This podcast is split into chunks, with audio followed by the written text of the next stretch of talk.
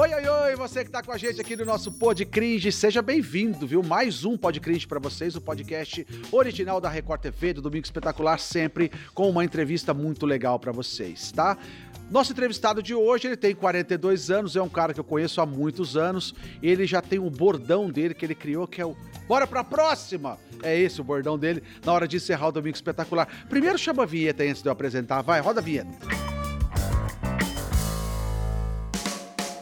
Gente, eu tô falando com o pai da Bibi, da Malu, o marido da Kátia, o nosso Eduardo Ribeiro, apresentador do Domingo Espetacular. Edu, que bom ter você Ei, com a gente aqui, cara. Bem-vindo.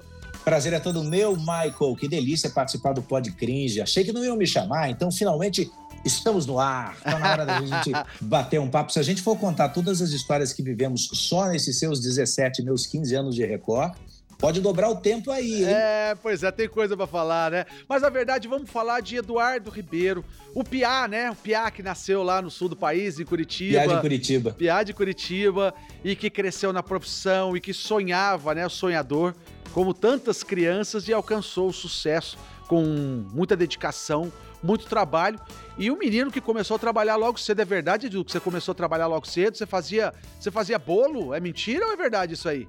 É mito ou verdade? É mito ou verdade? Eu estava agora há pouco aqui com a Alexa escutando Mitos e Verdades do Arnaldo Duran, inclusive o Pod Cringe também está na Alexa. Eu estou adorando essa multiplataforma que a gente criou. Muito o legal. Piá aqui né? começou a trabalhar cedo.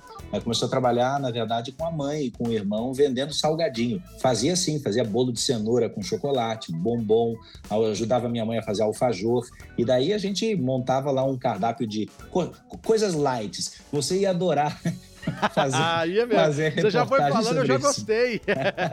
o, o- Michael Kelly já foi- fez a maior coxinha do Brasil, já fez a maior pizza do Brasil, o maior pastel do Brasil, a maior feijoada do Brasil, é, ia ficar pequeno, né, para mostrar Não, na mas, mas televisão. que tipo de salgadinho? Quais eram os Era salgadinhos assim, que vocês vendiam?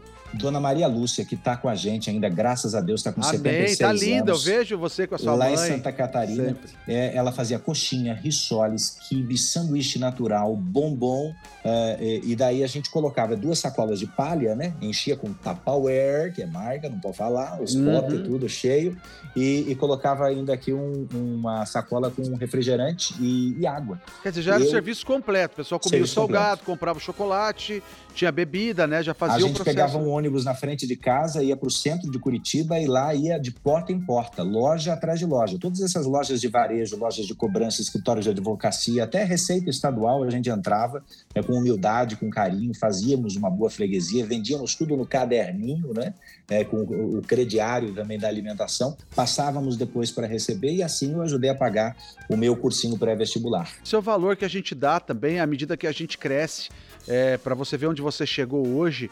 E, e é tão bacana quando a gente percebe o quanto a gente sofreu e suou para isso. Eu sei também, porque sou de família humilde, e, e a gente sabe passa a dar valor e, e passa a respeitar o outro também. Acho que ensinar um pouco daquilo que a gente aprendeu para as pessoas é um ato de, de humanidade, a ética que a gente tem, aquilo que a gente herdou da família, né? E, É e isso. ao mesmo tempo, Edu, a gente tem o, o fator, é, a perda do pai. É, até, até onde isso afetou? Quantos anos você tinha quando você perdeu seu pai? É, olha, a gente estava falando ali da venda de salgadinho pelas ruas de Curitiba, isso era 95, 96, eu tinha 15, 16 anos. Dez anos depois, eu já tinha iniciado a minha carreira eh, como jornalista. E eu perco meu pai ali em 2006, o ano em que eu vim para São Paulo, o ano em que eu comecei do zero aqui na, na cidade grande, né? Saí de Curitiba, eu lembro até hoje me despedindo dele na porta de casa, lá no, no, no bairro em que a gente morava, em Curitiba, e ele falou para mim: Olha, filho, vai e não volte. Hoje eu conto essa história para minha filha mais velha, de 12 anos, a Beatriz. Ela fala: O pai te deu uma bronca? O, o, o vô eh, não queria que você voltasse? Eu falei: Não, ele queria que eu vencesse. É a bronca do bem que a gente fala, É, né? A bronca do bem, que- né? É assim, vai lá e dê certo, vai lá e resolva seus problemas, como você sempre resolveu até aqui. E, e naquele mesmo ano, ele que já estava com um problema de saúde avançado, ele tinha feito uma transfusão de sangue, também era gordinho, sedentário, ou seja, eh, tinha um fígado debilitado, entrou na fila do transplante de fígado, apareceu o órgão para ele. Até acabei de fazer com a Carolina Ferraz uma, uma reportagem belíssima sobre transplante de órgãos e não contei para ninguém que eu sou filho de transplantado. Ele não faleceu em função do transplante, mas em decorrência de uma infecção hospitalar. Ele fez a. Que é o grande risco do transplante, né, Edu? É um risco é enorme, terrível. né? Os, os, médicos sofrem muito com isso porque eles dão duro danado. Quer dizer, você faz a receptação do órgão, você faz o transplante com sucesso e por um, um acaso do destino, você tem um ar-condicionado que não está limpo, você tem alguma falha no processo de higiene. Perdi meu pai ali, eu tinha 26 anos. Eu já acompanhei um, um, processo de transplante também, desde a saída do órgão, da retirada até a chegada ao hospital em São Paulo. Foi uma loucura, eu me lembro até hoje. Passei noite em claro, tudo, esperando a chegada, a vibração, a dor da família. Uma pessoa que transplantou cinco órgãos, ela Uau. toda essa parte, sabe? E está viva até hoje com saúde, que é uma das, é uma das poucas no mundo a passar por isso, mas é, é, é um detalhe, né? É, um, é uma coisa, eu gosto de falar, um ar-condicionado mal limpo, sabe? Que transforma isso mas acho que o seu pai, com certeza, é, ele conseguiu fazer aquilo que ele veio fazer. Ele conseguiu é. criar você, criar o filho, educar o filho é, e dar o maior diploma, que eu falo que é a maior herança que um pai pode deixar, uma mãe pode deixar para o filho, é isso, ó, sua educação, seu aprendizado e agora daqui para frente é com você. O que você vai fazer do que eu te ensinei é um problema todo seu, né? São valores, são experiências. É muito bonito que você acabou de dizer, porque é exatamente como eu me sinto. Eu acho que a única forma de eu ficar exatamente tranquilo, um pouco mais tranquilo no velório do meu pai, foi quando um amigo que me deu muitas chances é, no rádio em Curitiba me disse: Ei, vem cá, levanta a cabeça e viva por ele. Você já percebeu que quando você se olha no espelho tem muito dele em você? Quando você dá risada, quando você sorri, quando você conta uma piada boba, eu estou enxergando o teu pai. Então siga os passos dele, melhore o que você acha que ele fez de errado e evolua. E eu nunca deixei de me sentir assim. Não há um dia, minha mulher, Kátia, sabe disso, minha filha também, uh, e, e, a Maluzinha, logo, logo vai saber. Não há um dia em que eu não lembro das lições do meu pai. Soube que seu pai foi engraxate, é, com um ratinho, inclusive, sabe? O ratinho o ratinho que bate o pau na borracha lá e vai na mesa e ia Agora, uma coisa que eu nunca contei para ninguém mesmo. A família do meu pai é do norte pioneiro do Paraná, né? Terra em que muitos é, moradores do interior de São Paulo, muitos paulistas, foram tentar uma vida melhor ah, na agricultura, na venda de terras. E o meu avô, pai do meu pai, foi fazer isso. Ele criou sete é, filhos. O meu pai era o mais velho, José Francisco Vicente Filho. E, e, o, e o Zé Vicente e ele muito molecote, muito franzino. Uh, ele tinha um avô que tinha uma venda de secos e molhados na época, você conhece bem, coisa do interior. É. E, e, e, daí ele não podia trabalhar ali porque os outros irmãos todos já tinham emprego.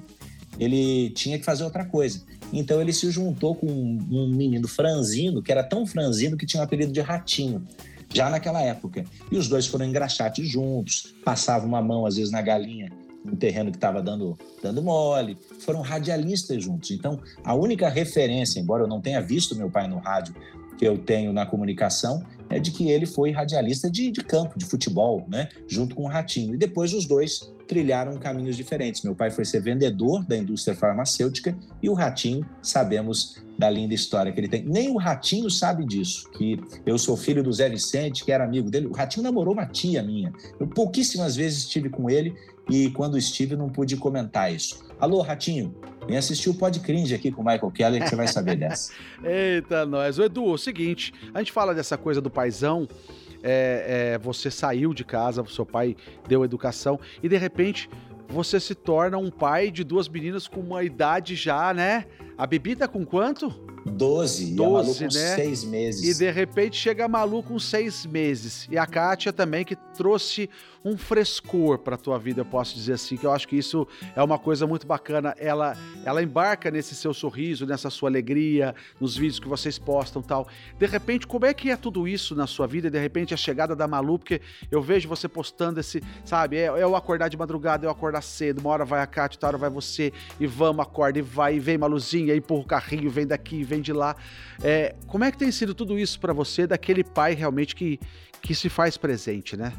É uma benção, é uma grande benção. É cansativo? É, claro que é. Eu já tinha até me esquecido. Doze anos depois, tinha algumas coisas que eu já não lembrava mais.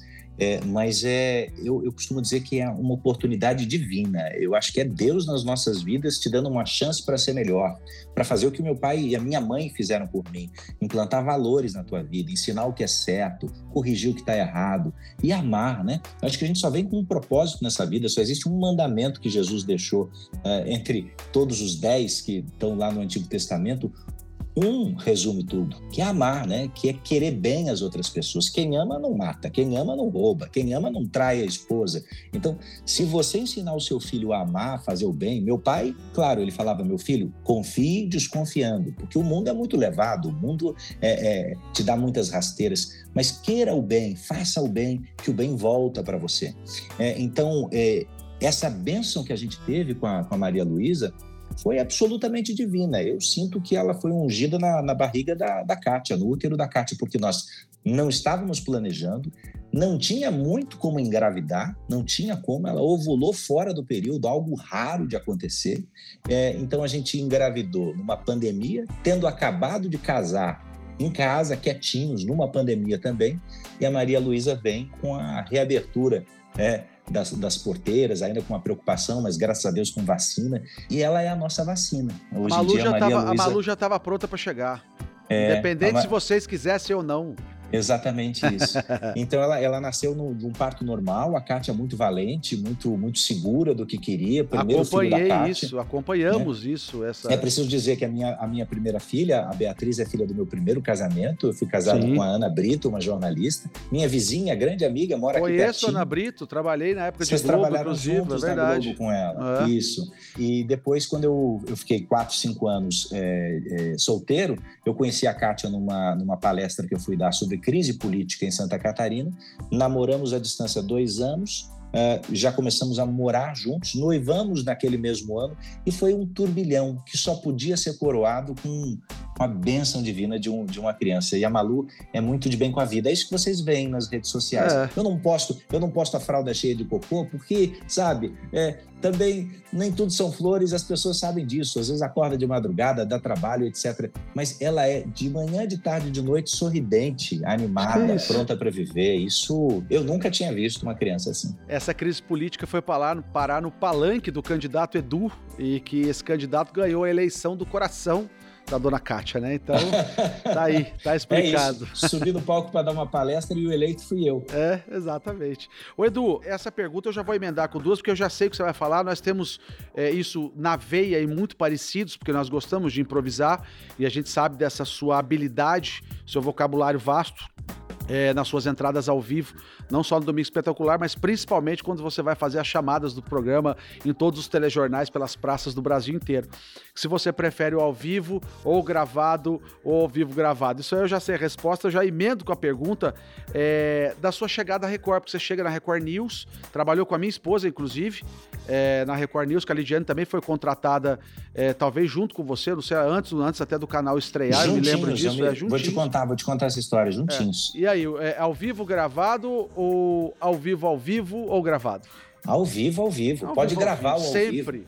Aqui pode é gravar gravado. É, pode, mas, mas, mas que não deixa de ser ao vivo, né? é. né? Você pode dar uma reguladinha aqui, ajustar o tempo, é. mas o que foi falado, foi falado. Né? Exato. Eu, eu acho que é a vida como ela é, efetivamente, né? Então, quando você tem a oportunidade de fazer um acordo com o espectador, é, de que aquilo está acontecendo enquanto vocês estão conversando, e você vai atualizar essa informação para ele, vai construir essa informação enquanto vocês estão conversando, é genuíno é, é, honesto, né? Quer dizer, você pode cometer falhas, você pode corrigir naquele mesmo instante. Então, essa é a minha escola. Eu começo com 17 anos de idade no rádio fazendo isso. Programa matutino de rádio, vou para a televisão e, e, a minha história é, é, toda repleta de grandes coberturas. Eu acho que nesses 15 anos de Record, é, nos últimos 10 anos, não houve um grande evento no Brasil e no mundo em que eu não estive. E qual o mais marcante?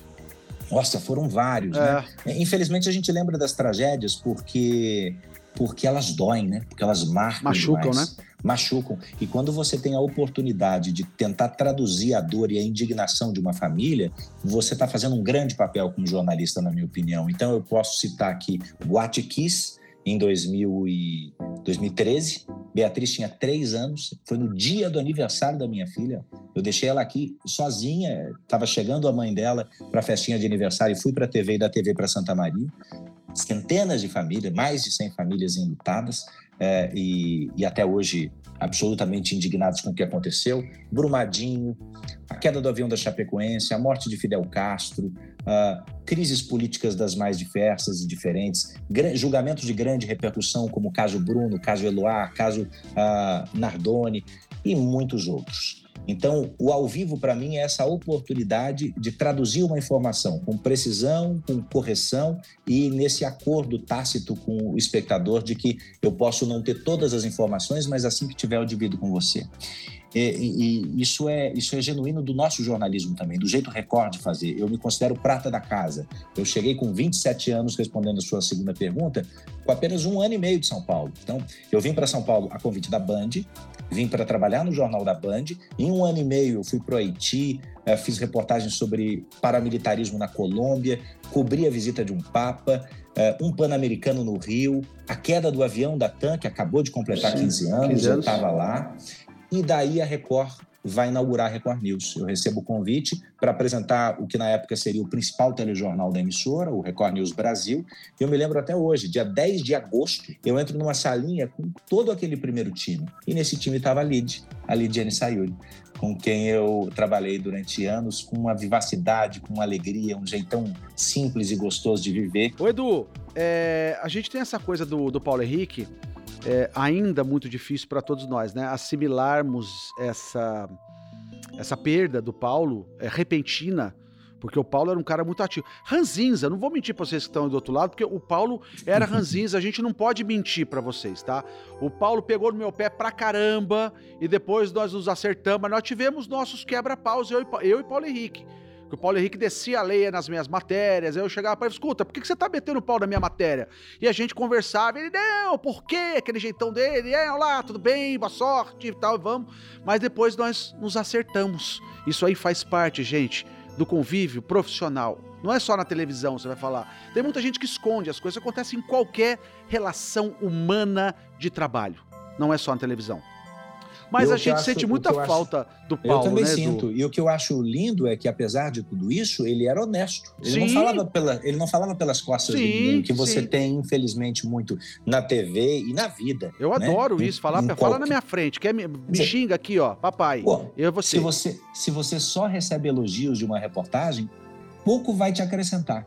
Né? Agora, se ele vem com uma crítica pontual, forte, ah, ele tinha um jeitão dele. Ele era é. esse cara carrancudo, ele, ele era esse cara genioso, mas ele era também um espetacular professor. Sim, apresentador que, fora de série. Era um olha apresentador que o Paulo Henrique Amorim fez na vida. Olha os casos que ele cobriu, olha como repórter, como correspondente, como enviado especial. Sim, aqui, tem uma história. Eu era criança, viu, Paulo Henrique, pô né? Então, a gente, era honra. criança. É que eu sou mais velho que você, seis anos. Você é um menino. Pouca coisa. Você é um menino para mim. Anos, você, você tem é um 10 menino anos pra... a mais de carreira. Você tem, 30, você tem 33 de você, carreira? Você tá de brincadeira. Tô com 48, indo para quase 49. Você é um menino perto de mim, viu? Você... 33 de carreira. Você respeita. É? 33 de carreira. Você respeita tenho, os velhos, viu? Eu tenho 23 de carreira. É pouca é, diferença. É o Paulo foi um professor para todos nós. Quando eu chego uh, no Domingo Espetacular em 2019, para apresentar o programa, tendo feito ao longo dos últimos dos anos anteriores muitas reportagens, eu já conhecia o Paulo, eu já tinha ido para um Pan-Americano em Guadalajara com ele e entrei num, num mercado público, né? O, o, o, repórter e o apresentador. Você já sabia o que te esperava, né? Nossa, sabe? Ele te engolia. Ele te engolia. Calma, que aqui é, é comigo, eu vou fazer, é eu vou verdade. falar, papapá. E é. você tinha que dar um jeito de, de, de acrescentar algo bom. Se não fosse bom, ele não aceitava. Você soube fazer isso, porque você passou a sentar na mesma bancada que o Paulo. É, eu me lembro disso, você chegou para agregar. E, e, e, eu ah. me lembro muito bem de você falando uma vez para o Paulo na redação: Paulo, Paulo, eu não vim para tomar o seu lugar, eu vim para agregar, eu vim para somar. É, eu me lembro muito bem é. você falando isso uma vez. Para você... é uma pena que foi, foi pouco tempo para mim, para convivência ali no estúdio. Mas ainda assim, eu via o Paulo Henrique Amorim chegar no estúdio do Domingo Espetacular com dois jornais, um em alemão, um em inglês, mais uma revista, e ele arrancava a página da revista e falava assim: menino, você precisa ler isso, sabe? É fabuloso. E ao mesmo tempo ele com um reloginho assim, ele assim, ó. É, ligue para não sei quem, é, Sabe? Ele se atualizou, ele foi à frente e ele sempre me recebeu muito bem. Eu preciso ser extremamente honesto com você. Uhum. Eu não tive uma rusga com o Paulo Henrique que não fosse ali, ó, como se fosse nas quatro linhas, na bola, sem falta duvidosa. E, e ainda assim foi uma convivência muito pequena. Foram, foram, foi um ano, um ano de convivência, até um instante em que ele se afasta do programa e que ele infelizmente morre. É. Foi um grande repórter, acima de tudo um repórter e até hoje alguém que está aí, ó, no teu jeito de fazer jornalismo, no meu jeito de fazer jornalismo. Se a gente quer entrar na casa das pessoas e ser lembrado, a gente precisa seguir os passos de gente como Paulo Henrique Amorim. Como é que foi para você essa transição? Porque você sai da reportagem, você começa a cobrir bancada, que eu acho também você um gigante apresentando de uma bancada. A credibilidade que você passa é, é numa bancada de um jornal da Record também é uma coisa a ser ressaltada. E de repente você vem para um, uma coisa totalmente diferente, porque é uma apresentação em pé, uma revista eletrônica tal. Muda muito isso? Tô até fazendo propaganda, hein, gente? É, Ó, 15 para as 8 da Sub, noite. Subliminar não é, mas tá aí. Da minha família para sua família. Domingo espetacular. É ao vivo. Você acha que é gravado? Não, não, não. Bora pra próxima. E nessa, em toda sexta-feira, meu amigo, minha amiga, liga na Record na hora do almoço que a gente tá girando o Brasil com a maratona da notícia. É verdade. A gente está conversando com os melhores comunicadores do Brasil. Essa transição foi eh, relativamente simples para mim. Quando o Antônio Guerreiro me chama, quando o nosso vice-presidente de jornalismo, lá em começo de 2000 2019. Eu estava achando que ia morar em Brasília, porque eu tinha sido setorista na campanha, está fazendo quatro anos isso, tinha sido setorista da, da campanha Bolsonaro. Me lembro bem disso. morando no Rio de Janeiro, acompanhando para e passo todas as notícias. Então, era natural que eu fosse para Brasília. Guerreiro me chama e fala assim: ó, se quiser ir para Brasília, ótimo, mas eu acho que é pequeno para você, o Palácio do Planalto. Você precisa nos ajudar aqui em grandes coberturas direto de São Paulo e apresentando um programa. Eu falei, puxa vida, ouviram minhas preces, porque é claro é, que a gente. Eu, eu batalhei muito para a titularidade de um programa dentro da Record. Foram sete anos ininterruptos apresentando o Jornal da Record todos os sábados, no lugar do meu querido e gigante Celso Freitas. Celso, eu cobri as férias dele ao longo de sete anos. Eu sou filho do Jornal da Record, eu sou filho do jornalismo da Record. Então, ser é, agraciado com a chance de fazer um programa como titular é o que eu sempre quis. Então, quando ele fala, ele não fala nada de para onde eu vou. Em janeiro, mas ele fala, vai acontecer antes do que você imagina. Um mês depois, ele me chama com o Anael, que era o diretor do programa à época, e fala: o Edu tá chegando, o Edu vai é, ser a, o, um dos apresentadores do Domingo Espetacular. Àquela altura estavam Janine Borba, Patrícia Costa, Talita Oliveira e Paulo Henrique Amorim. É, nos então, quatro. Ficamos os cinco, os cinco ali na, na bancada, na, no estúdio do Domingo Espetacular. Eu, a princípio, Michael, não sabia o que fazer com as mãos. É sempre é um... a dificuldade, né? Nossa, quando vai fazer como, alguma coisa. Como repórter, você tem um microfone para segurar, ou você está conversando de perto com alguém, você se distrai. Quando você tem uma bancada, a mão tá ali, ó, na bancada, tá com calma, tranquilo. Agora, quando você tá em pé, amigo, numa, numa num estúdio, é. eu falei pro Guerreiro, Guerreiro, eu ainda não sei, então tô me debatendo. Naquela época, inclusive, o estúdio do Domingo Espetacular tinha uma, uma poltrona, depois das 10 horas da noite, a gente verdade, se sentava. Verdade. Ele falou, Eduardo, eu não quero nada, nem ninguém além do que você nas suas reportagens, quando você caminha, quando você está caminhando. Eu fiquei mais tranquilo e eu acho que três anos depois estamos achando a medida. Mas Isso eu é conto com as sugestões de todo mundo para melhorar sempre. Ô Edu, só pra gente fechar nessa coisa do, do contar com a ajuda de todo mundo, a gente percebe você muito ativo nas redes sociais. É uma coisa que faz parte do seu dia a dia. É, é, isso é uma coisa que veio naturalmente ou você sentiu a necessidade de, de atuar mais em rede social? Não, eu sempre, eu sempre. Você sabe que a, gente é confundido com alguém muito duro, muito carrancudo, muito sério, porque cobre tragédia, porque cobre política, porque cobre assuntos difíceis para todo mundo. E nessa, meu amigo, as pessoas não sabem que você também dá risada, que você conhece boas piadas, que você sabe levar um bom papo uh, fazendo o outro rir. E, e ter essa possibilidade é uma grande, grande chance É, eu tô tendo essa possibilidade agora, mas me soltando nas redes sociais, eu tô começando a me soltar na TV também. Com a chegada da Carolina Ferraz, eu acho que eu, eu marco um gol quando eu tiro um sorriso ou uma risada extremamente espontânea da nossa apresentadora. As gargalhadas são ótimas, né? Dela. As gargalhadas então... dela. E, e a gente faz isso como? Saindo do script. Eu, pelo menos, fujo do script como, sabe, quem gosta de fazer isso mesmo. Não, eu Tem acho legal. Os, os, diretores de externa te amam na hora que vão gravar as cabeças do programa. Realmente adoro. Aí tem um problema, né? Aonde deixa, você tá deixa... olhando? Pra onde você tá olhando aí que eu tô vendo eu... você olhando pra lá toda hora? Você falou que eu tava nas redes sociais, eu tava aqui. Amor! pode vir! eu quero, Quero fazer uma aparição especial aqui para você antes, ah, antes é? do, nosso, que do nosso momento especial. Que maravilha. Não, não é seu aniversário, mas eu tenho um presente para você. Então, então, basicamente, é, hoje lá no arroba Edu Ribeiro TV, no Instagram, as pessoas conseguem acompanhar o pai, o filho, né? É, você, eles vão ver você fazendo receita, você cuidando dos cães, é, você cuidando da sua família. E é isso. É, eu falo que eu perdi a minha, a minha conta do Instagram da primeira vez, porque eu desci uma lenha na turma que tava lá, os Requim Campos do Jordão, na pandemia, e, e lá podia, aqui na, na, na, nas comunidades, não podia descer a lenha e cortaram minha conta. Perdi a minha, isso, tive que começar de novo, tô começando. Isso, mas tá bom, tem pouquinho, tá ótimo.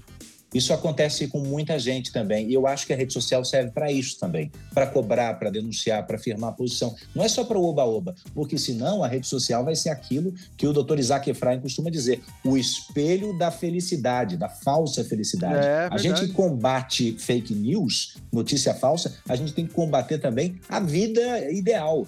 É, que, que, que, só tá nas redes sociais. As pessoas têm dor de barriga também. Vem é. cá, minha filha, vem mostrar sua dor de barriga. Você que acabou de acordar. Deixa eu ver. Essa aqui é a doutora Maria Luísa Santin. Ei, mano, o, o Kátia vem aqui também aí atrás, vai. A Kátia já veio, ela tá dando uma animada na filha, porque a luz assusta. Papai chegou. Olha o sorriso, olha que coisa gostosa. Papai chegou, papai chegou. Que delícia. Ah, uma hora de sono, meu amigo, a pessoa tem que estar tá recarregada, feliz é. e tranquila. É, que tá lindeza. Machucou a perna? Machucou. O choro também, ó. O choro também, hum. olha lá. Passou, passou, passou. Ah. Ela já sabe Animal. resmungar, ela já sabe a hora que ela precisa resmungar, tá vendo? Criança é um negócio impressionante, já com seis Vem meses aqui, ela sabe. Eles estão perguntando, cadê você? Oi, Kátia, tudo bem? Que, bom, que, que bom ver você. Eu falo pro Edu sempre que você traz alegria para as redes sociais dele, porque você sempre aparece com um sorriso, com uma alegria, estando descabelado, estando produzido, do jeito que você quiser. Eu acho isso tão espetacular. Eu já sou, eu sou teu fã de carteirinha, viu? Obrigada. Tô acostumada a pagar mico já. ah, mas quem não faz isso nessa vida, minha querida? Hã? O Edu é? não tá pagando aqui comigo um mico danado vindo pro Pod Cringe aqui, que eu tô chamando ele de velho já?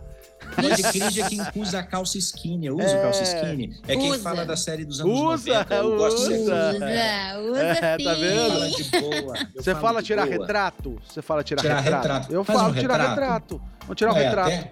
Até a grande marca produtora de telefones teve que inaugurar o modo retrato, amigo, para respeitar a gente. Tá vendo? Senão nós não compra. É isso aí. A experiência não tem preço que pague. Então, passamos dos 40, a gente tem um pouquinho a mais para falar, né? É isso, Quando a gente passa. inventar.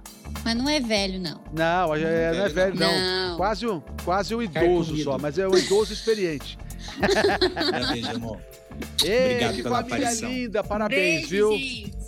Um beijo grande. Eu só queria uh, te agradecer demais pela sua presença Eba. aqui no Podcris. É uma pena, porque assim, deixar a gente vai bater no papo até amanhã, né?